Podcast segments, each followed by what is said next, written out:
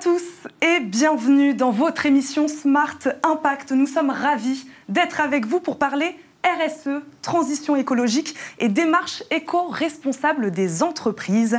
Des enjeux au cœur de la reprise, mais aussi essentiels pour le monde de demain. Ecopo, média de solutions dédié à l'impact des entreprises et partenaire du rendez-vous.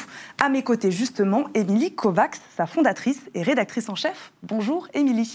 Bonjour, Eva. Je suis en effet ravie qu'Ecopo soit partenaire de Smart Impact et mette son expertise au service de cette nouvelle émission pour vous aider à décrypter euh, la transition économique responsable que nous sommes en train de vivre. Alors, au sommaire, Aujourd'hui, nous verrons comment les grandes entreprises s'inscrivent euh, dans une démarche durable avec notre invitée Hélène Valade, qui est présidente de l'ORS, l'Observatoire de la RSE, et directrice euh, développement pardon, environnement de LVMH. Nous parlerons ensuite du rebond post-Covid des entreprises dans notre débat avec Fabrice Bonifay, qui est directeur développement durable et QSE du groupe Bouygues, et il est président également du C3 le Collège des directeurs du développement durable.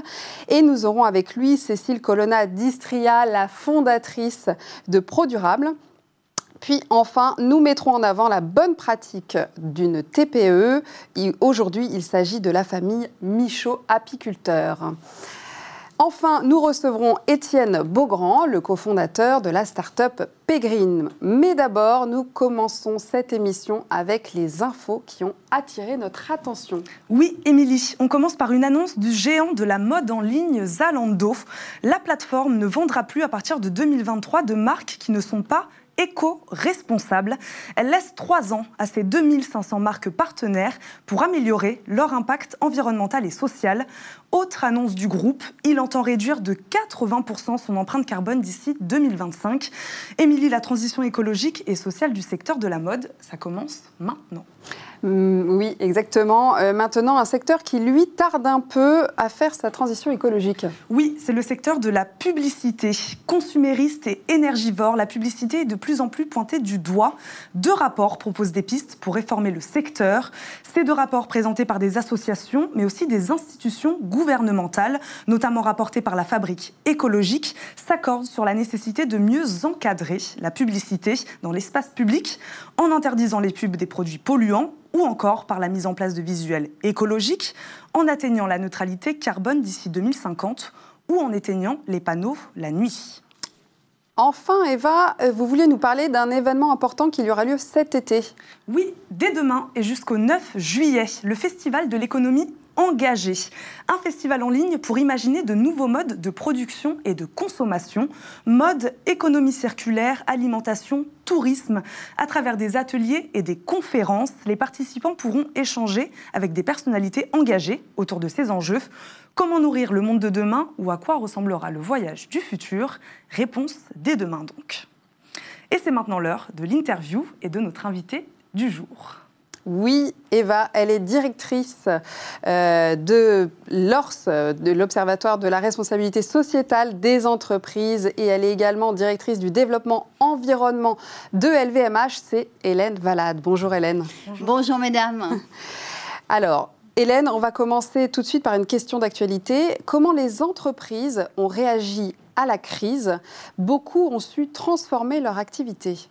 Oui, c'est vraiment la bonne question parce que pendant cette crise, les entreprises se sont adaptées, c'est-à-dire qu'elles ont réussi à mettre sur la table un certain nombre de solutions euh, pour répondre à, cette crise en transformant leur mode de production. Et c'est ça que j'ai trouvé vraiment très intéressant. Je pense notamment à la fabrication de gel hydroalcoolique qui a été fait par des laboratoires de parfums et cosmétiques, par exemple chez LVMH, ou alors de la production de masques euh, dans des ateliers de couture dont c'est n'était pas la finalité au départ. Donc au fond, cette crise, elle a révélé que l'économie circulaire, donc un autre modèle économique, était possible poussé, aiguillonné par l'urgence, mais tout de même, ça a marché. Et ce faisant, et, je pourrais évidemment donner plein d'autres exemples, les banques, par exemple, ont mis en place des dispositifs pour aider notamment les petites PME, euh, qui sont aussi à regarder de près pour voir comment ça peut euh, perdurer par la suite. Mais donc tout cela a montré que c'était possible, et ce faisant, les entreprises ont accumulé une sorte de capital de confiance sociétale extrêmement important. Donc le premier sujet maintenant, c'est aussi de conserver ce capital-là ce capital de confiance. Les études le montrent très bien. D'ailleurs, il y a des attentes très fortes à l'égard de l'entreprise après euh, la crise et après donc le, le confinement. Donc on peut dire qu'elles ont su profiter en fait finalement de cette crise pour entamer en tout cas une, démarche plus collective, plus durable. C'est ça, elles se sont adaptées, elles ont fait des choses euh, qu'on pensait pouvoir faire, qu'on n'avait jamais réussi à faire, notamment des partenariats entre elles. Je pense au partenariat entre Schneider Electric et Air Liquide euh, pour euh, construire et fabriquer des respirateurs. Donc vous voyez, ça c'est des modèles contractuels d'un nouveau genre avec la question de la responsabilité entre les deux entreprises. Donc tout ça c'est vraiment à observer de près pour voir comment ça peut être pérennisé après parce que ce modèle de l'économie circulaire, on savait bien qu'il n'était pas simple. Il pose des questions puisqu'il fait travailler ensemble différents types d'acteurs. Donc on a besoin de véhicules juridiques différents, on a besoin de systèmes assurantiels différents aussi. Et donc ça a été rendu possible pendant cette période. Voilà, donc à poursuivre. Puis la deuxième chose, c'est la raison d'être.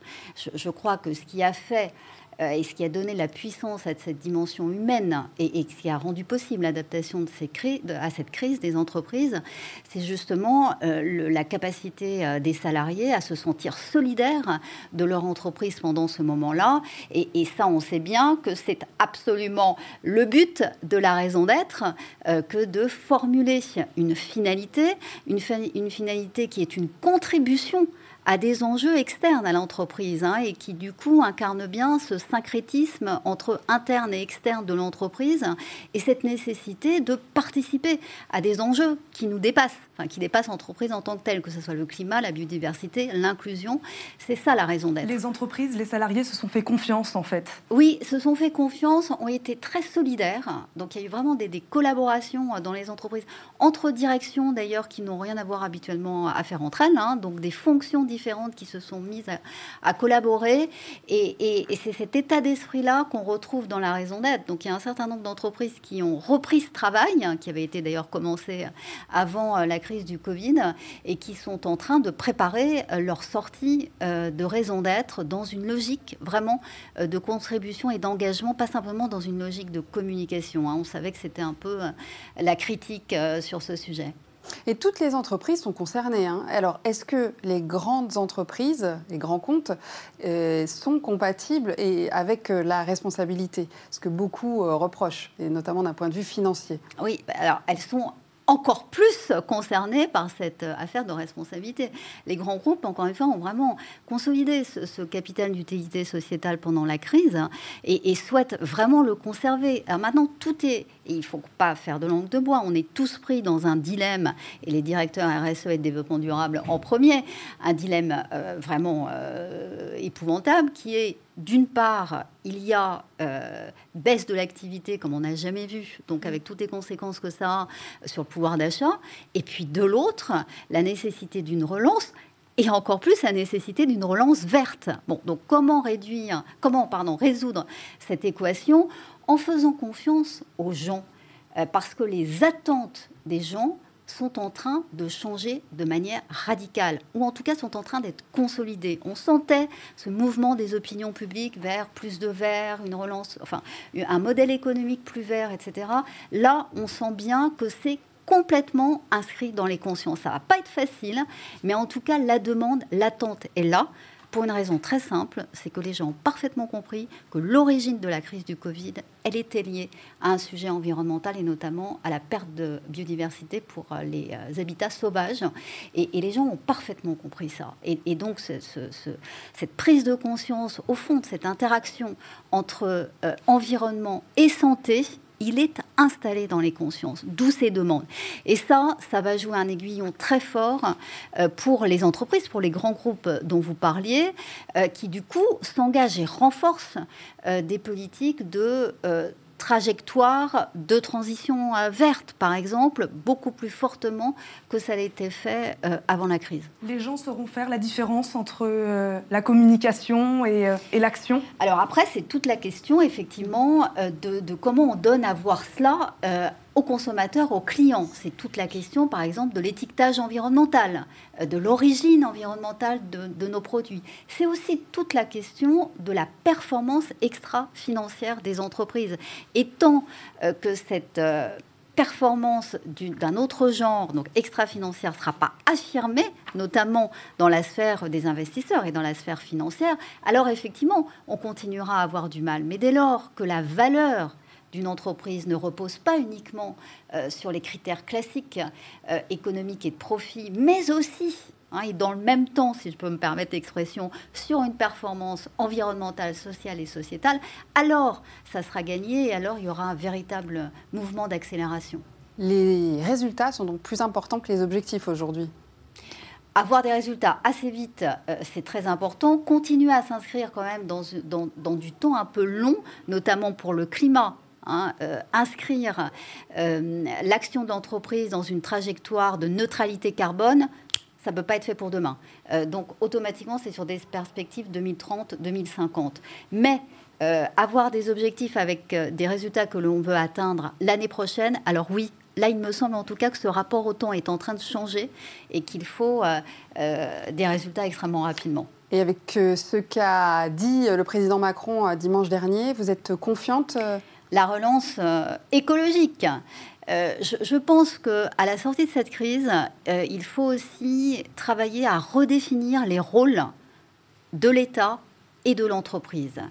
Euh, parce qu'au fond, on, a bien vu qu'il y avait de la co-construction, de la participation des uns et des autres euh, pour euh, résoudre les éléments de cette crise. Que retire-t-on de cela maintenant? Quel type de partenariat public-privé, un peu d'un nouveau genre et peut-être plus dynamique que certaines formes qu'on avait connues par le passé, peuvent-elles être mises sur la table? Ça, c'est une des questions sur lesquelles on travaille beaucoup à l'ORS ou avec les, les, directeurs du développement durable, et notamment l'idée d'une stratégie industrielle avec un plan de formation qui correspond à cette stratégie, euh, beaucoup plus co-construite entre public et privé. Ça, je pense que c'est effectivement une des pistes pour décider des, investissements, dans quelle filière, comment euh, flécher l'argent euh, dans ces filières-là et comment accompagner cela de plans pour l'emploi et donc pour la formation à des nouveaux métiers, par exemple. C'est difficile en ce moment pour vous en tant que présidente de l'ORS, pour les directeurs RSE, ils se posent beaucoup de questions. Comment, comment ça se passe pour les, pour les grandes entreprises là? On se pose beaucoup de questions, mais en même temps c'est enthousiasmant parce que c'est comme si euh, une nouvelle donne était possible, qui à la fois renforce des choses qui étaient euh, euh, en émergence avant la crise, dont la crise a montré c'est quand même paradoxal de dire ça, mais à montrer quand même toute l'utilité et toute la pertinence.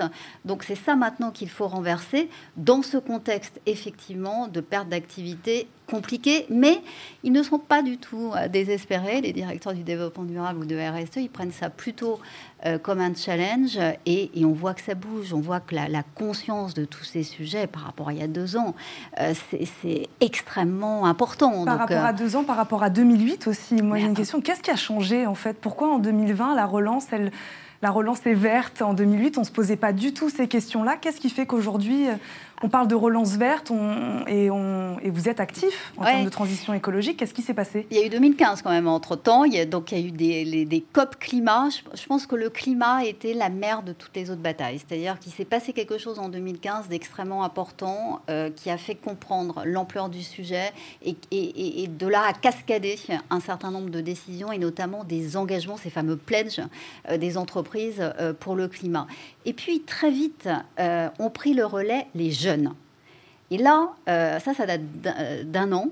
Euh, je pense notamment à ceux qui, euh, qui ont lancé le manifeste pour un réveil écologique, qui émane des universités, qui ont pénétré l'univers des entreprises en prenant les rendez-vous avec les patrons directement, et qui donc ont renforcé cette visibilité du sujet climatique. Je pense que c'est ça qui a changé. Et du coup, ça devient aussi un sujet d'attractivité pour les entreprises parce qu'on a besoin d'avoir les meilleurs avec nous, donc d'avoir les jeunes. Et ces jeunes-là ont des attentes nouvelles. Voilà, donc c'est tout ça qui explique que ça devient un sujet d'intérêt absolument collectif, vous avez raison. Et vous faites confiance à la jeunesse, on l'a compris. Merci beaucoup Hélène Valade d'avoir été avec nous pour, pour cette interview. Pardon. On passe à l'initiative du jour. Merci, Merci à vous.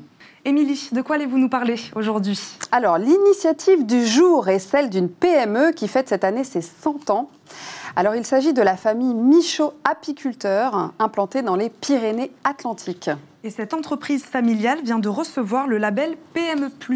Absolument, Eva, le label PME+, qui récompense ses engagements responsables. Alors, parmi eux, il y a la volonté de privilégier le local. La famille Michaud Apiculteur travaille en effet avec 400 apiculteurs partenaires issus de départements voisins.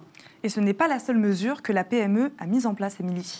Oui, Eva, en 2018, la PME a rapproché son site de stockage de 3600 km à 104 km de son entreprise pour réduire son empreinte carbone et sa consommation de carburant. Et cette année, ils vont encore plus loin. Euh, puisque leur nouvel entrepôt sera un bâtiment dit passif, donc dont la consommation énergétique est très basse, voire compensée parfois. Donc situé près de l'entreprise, encore plus près cette fois à 22,4 km. Et vous me faites une bonne transition, euh, Émilie, parce que l'un de nos deux prochains invités est notamment un expert des bâtiments passifs. C'est en effet l'heure de notre débat responsabilité sociétale et environnementale des entreprises.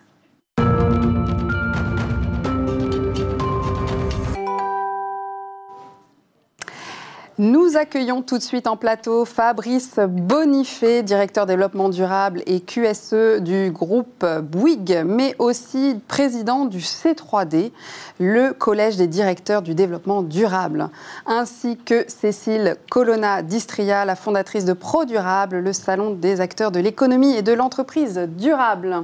Bonjour à tous les deux. Bonjour. Le thème de notre débat aujourd'hui, l'après-Covid, un accélérateur de transition écologique. En effet, nous assistons en ce moment à une explosion d'initiatives responsables de la part d'entreprises de toute taille. Est-ce que le Covid les a fait réfléchir? Je voudrais bien, je voudrais bien. Mais j'attends de voir, c'est un peu récent encore pour dire que ça va les transformer en profondeur. On voit bien en tout cas qu'on ne peut pas continuer comme avant. Par contre, les recettes pour faire autrement n'existent pas encore vraiment partout, hein. c'est le moins qu'on puisse dire. Donc il y a une vraie volonté d'agir différemment parce qu'il y a une pression sociétale qui est euh, énorme, mais il y a surtout une pression climatique. Je pense qu'aujourd'hui, il ne faut pas se leurrer, la crise du Covid, c'est rien par rapport aux changements climatiques qui sont en cours. Et euh, j'ai peur qu'on traite le changement climatique avec des médicaments qui euh, permettent de soigner à peine un rhume, alors qu'on a un cancer métastasé de notre société sur cette histoire du climat. Donc on a, c'est vrai, des bonnes volontés, mais je ne suis pas sûr que tant des pouvoirs publics, quand du, côté des pouvoirs publics que du côté des entreprises, enfin de certaines entreprises en tout cas, on ait bien pris la mesure du changement qu'il va falloir, euh, va falloir mettre en place pour euh, prendre en compte ce sujet climat. Un petit chiffre. Hein. Aujourd'hui, la crise du Covid, ça fait à peu près à l'échelle mondiale, ça fait 7% des émissions de effets de serre en moins euh, à l'échelle planétaire du fait que l'économie se soit arrêtée. Et c'est à peu près ce qu'il faudrait qu'on puisse arriver à faire tous les ans d'ici 2050 pour respecter ce que nous disent les scientifiques du GIEC sans et arrêter l'économie. Sans arrêter l'économie. Donc changer vraiment le site. Donc on voit bien la mesure de ce qui, des changements à opérer. Donc il suffira pas de verdir à la marge les, certaines initiatives des entreprises. Il va falloir changer en profondeur nos modèles de société, nos modèles de consommation et de comportement. C'est pas encore tout à fait gagné. Qu'en pensez-vous, Cécile Colonna d'Istria? Est-ce que les entreprises réaffirment leur euh, raison d'être en ce moment? Alors effectivement, moi j'espère que c'est effectivement euh, cette crise du Covid une accélération, parce qu'en quelque sorte ça remet un peu les pendules à l'heure et ça refixe des priorités. Quelles sont les priorités aujourd'hui? On, l'a vu, on, a vu qu'on était extrêmement vulnérable, qu'on est en lien avec le vivant, et ça, ça nous a euh, prouvé qu'effectivement euh, l'environnement et nous, on est dans un écosystème ça remet quand même en cause beaucoup le rôle de nos organisations sociales, politiques, le rôle de l'État. Ça a beaucoup remis en cause notre relation au travail aussi, il faut bien le dire. Mais je crois que le plus important, c'est que ça a remis en question notre relation à la consommation et donc à l'environnement et à la protection de la planète. Et ça, je crois, et j'espère en tout cas, que euh, de nouvelles priorités à nouveau vont être réaffirmées. Vous êtes plutôt optimiste? Oui, je suis optimiste parce qu'il y a euh, une vague de fond, de toute façon, et une lame de fond qui est euh, engagée depuis longtemps et qu'aujourd'hui, il y a une forme d'urgence et qui est d'ailleurs euh, confirmée par toutes les attentes des consommateurs et des citoyens. une, étude a été menée pendant le, confinement auprès de tous les Français qui réaffirme que leur priorité aujourd'hui, c'est la défense de l'environnement et la protection de la planète, euh, l'empathie et finalement l'inclusion aussi euh, et l'empathie et le retour aussi à euh, la relocalisation et l'emploi. Donc ce sont quand même trois priorités importantes et l'entreprise ne peut pas rester sourde. La vraie demande, elle vient de là en fait. Elle vient du consommateur, elle vient du grand public.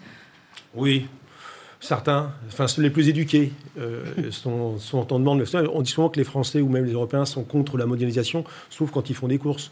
Donc il y a plein d'injonctions contradictoires en fait dans tout ça. Hein. C'est vrai qu'il y a une volonté, euh, je suis d'accord avec ce que dit Cécile, il y a une volonté de, de, changement, mais euh, je ne suis pas sûr que tout le monde ait bien pris conscience de la nature réelle du changement opéré.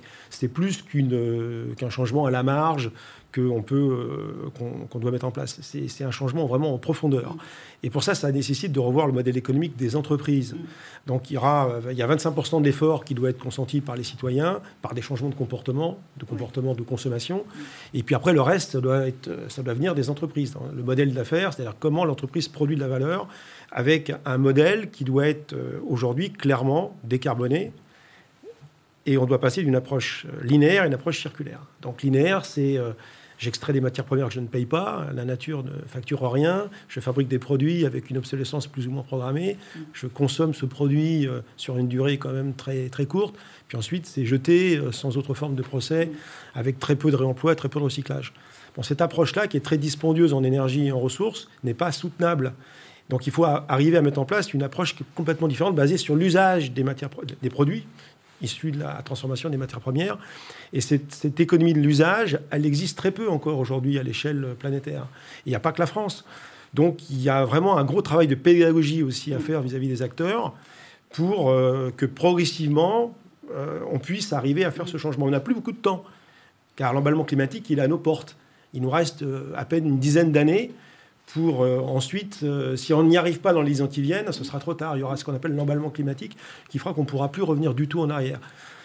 Donc c'est quand même assez stressant. Alors moi je suis optimiste parce qu'il y a des solutions. Effectivement, il y a des solutions dans quasiment tous les domaines d'activité. Mm, mm, mm. L'agriculture, le bâtiment, le textile, l'alimentation. Donc il y, a, il y a quand même des, des, moyens de faire autrement. Maintenant, ce qu'il faut, c'est cette acceptation et faire en sorte que euh, les pouvoirs publics, d'une part, les entreprises, d'autre part, se mettent d'accord pour flécher des investissements, flécher la fiscalité, flécher les aides, de manière à ce qu'on puisse vraiment aller vers une prospérité sans croissance de flux carbonés qu'on doit éliminer de notre, euh, de notre société. Et prouver que économie et responsabilité ne sont pas incompatibles. On a vu que le MEDEF, d'ailleurs, avait euh, reculé au moment euh, du confinement en disant qu'il fallait lever le pied là-dessus. Finalement, il a l'air de revenir sur ses, ses opinions là-dessus. Qu'est-ce que vous en pensez? Non, mais moi, je pense que le paradigme économique qui a dominé depuis ces 100 dernières années, c'est la croissance infinie dans un monde euh, fini en ressources. On sait que ça, c'est mathématiquement pas possible. Hein. Tous ceux qui ont été euh, un petit peu à l'école, ils savent que euh, des exponentielles, c'est pas possible. Donc, il va falloir inventer un nouveau modèle de croissance. C'était une réaction de la vieille école, la bah réaction du MEDEF à ce moment-là. D'ailleurs, tous ceux qui disent ça, savent que c'est pas possible de toute manière, parce qu'ils sont intelligents, ces gens-là. Donc, euh, au bout du système. Bah il faut arrêter de faire croire des trucs à des gens qui sont aujourd'hui mathématiquement pas possibles, et physiquement pas souhaitables d'ailleurs. Mm. Donc, ça ne veut pas dire qu'il faut arrêter l'économie. Il y a des emplois, il y a, il y a des entreprises, mais on peut arriver à une certaine forme de prospérité en utilisant moins de ressources. C'est possible. Mais ça nécessite de tout revoir et d'aller vers une espèce de prospérité sans croissance. Ça veut dire prospérité sans croissance de flux, ça veut dire. Faire peur à plein de chefs d'entreprise. Non, mais non, c'est tout le contraire, parce que ça crée des emplois. Parce qu'en fait, aujourd'hui, ce qui, euh, aujourd'hui, ce qui fait la, croissance du PIB, c'est notre capacité à faire tourner des machines. Et les machines sont alimentées par de l'énergie. S'il y a un peu moins de machines, il y aura un peu plus de gens au boulot. Et le vrai sujet de, de tout ce qu'on est en train de se dire, c'est comment on va arriver à payer des salaires et comment on va arriver à faire travailler des gens. Et donc cette économie du local, cette économie circulaire, cette économie qui sera plus sur les territoires, c'est une économie qui va embaucher les gens. Et je pense que le vrai défi en fait de l'écologie, c'est bien de faire travailler les gens. Il nous reste une minute, vous voulez rebondir peut-être euh, là-dessus Oui, euh, le, seul exemple est celui de la réparation, la réparation de, nos biens matériels, un grille-pain ou un micro-ondes. Aujourd'hui, on peut le réparer, on doit le réparer, ça créera de l'emploi, ça aura un impact euh, bien moindre sur l'environnement et sur les ressources, hein. et effectivement, ça aura un impact positif dans tous les domaines, y compris pour l'entreprise.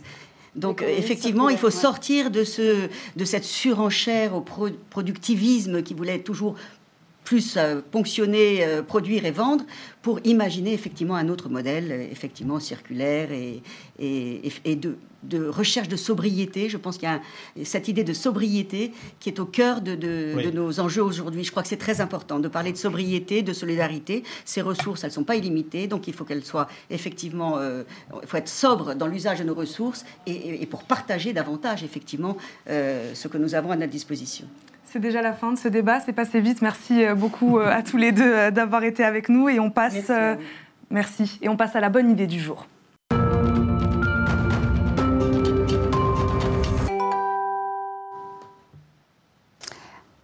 L'idée du jour, il s'agit de Pégrine, une solution de paiement positif engagée depuis 2015. Pour en parler, nous accueillons sur notre plateau son cofondateur, cofondateur Étienne Beaugrand. Bonjour Étienne. Bonjour. Bonjour. Alors, euh, pouvez-vous nous présenter Pégrine et à quel, problème répond-il? Alors Pégrine, c'est, et ça va devenir le premier établissement de paiement euh, neutre en carbone et solidaire en Europe. On vient proposer une solution de paiement en ligne aux professionnels, aux professionnels du commerce de détail, aux restaurateurs et très prochainement au tourisme. On va permettre à ces professionnels d'encaisser des paiements carte bancaire, Visa, Mastercard, aux restaurateurs euh, tout ce qui est titre restaurant dématérialisé et au tourisme tout ce qui est euh, chaque vacances et chaque connect. Et la particularité de cet établissement, c'est évidemment qu'on vient répondre à des problématiques sociales et environnementales. Donc, on propose à nos clients deux options. La première, c'est l'arrondi en ligne, que le grand public connaît bien, puisque ça existe déjà en caisse physique. C'est le principe de rajouter quelques centimes pour financer des associations. Donc là, on vient promettre de satisfaire les besoins des associations en termes de collecte de fonds. Euh, puisqu'elles ont des problèmes pour collecter des dons de plus en plus. Donc on a une solution à ça. Et la deuxième option qu'on vient proposer à nos clients, c'est une option qui s'appelle TRI, qui est une option de compensation carbone. Et là, on vient traiter toute la donnée euh, des plateformes numériques pour présenter en temps réel au consommateur, lors de son euh, parcours d'achat, l'impact environnemental de sa consommation. Donc là, on, vient, on a une mission d'information de, façon à ce que, par exemple, quand on vient choisir le transporteur ou qu'on vient choisir son mode de livraison, express ou lent, on ait une information autre que le temps, une information sur l'impact environnemental. L'objectif, c'est d'aller présenter de l'information au consommateur pour qu'il puisse orienter sa consommation en toute euh, connaissance de cause. Et on a envie de dire que, vous connaissez sûrement Yuka, euh, qui est l'application Nutri-Score, que Pegreen est en train de créer un Climate Score pour que les clients aient de l'information euh, à ce moment-là. Et en fin de parcours d'achat, eh bien, à la mode de l'arrondi, permettre aux consommateurs et aux marques de venir compenser ces émissions en finançant des projets pas carbone, c'est-à-dire de, financer des crédits carbone. Aujourd'hui, vous travaillez avec des PME, on va dire. Là, vous attendez une nouvelle levée de fonds pour travailler peut-être avec des, clients un peu, un peu plus gros? Alors, effectivement, on travaille avec des TPE, des PME. On travaille déjà, en fait, avec des grands groupes, grands groupes de l'alimentaire ou des grandes marques. Euh, que ce soit sur l'aspect monétique et l'aspect environnemental et sociétal. Effectivement, on va lever de l'argent euh, très prochainement pour euh, développer cet établissement et de façon à aller de plus en plus loin sur les options qu'on propose. Par exemple, typiquement sur Tri, on va être en capacité de présenter de plus en plus finement les impacts carbone des produits qui sont distribués. Merci beaucoup Étienne Beaugrand. Euh, je le rappelle, cofondateur de la start-up Pégrine. L'objectif euh, de cette émission, c'est vraiment de mettre en avant des solutions inspirantes. Nous en verrons plein d'autres. Eva Tout à fait. C'est déjà la fin de votre émission Smart Impact. On vous retrouve demain avec Émilie. Oui, Eva, pour d'autres débats et d'autres solutions. Au revoir. À très vite.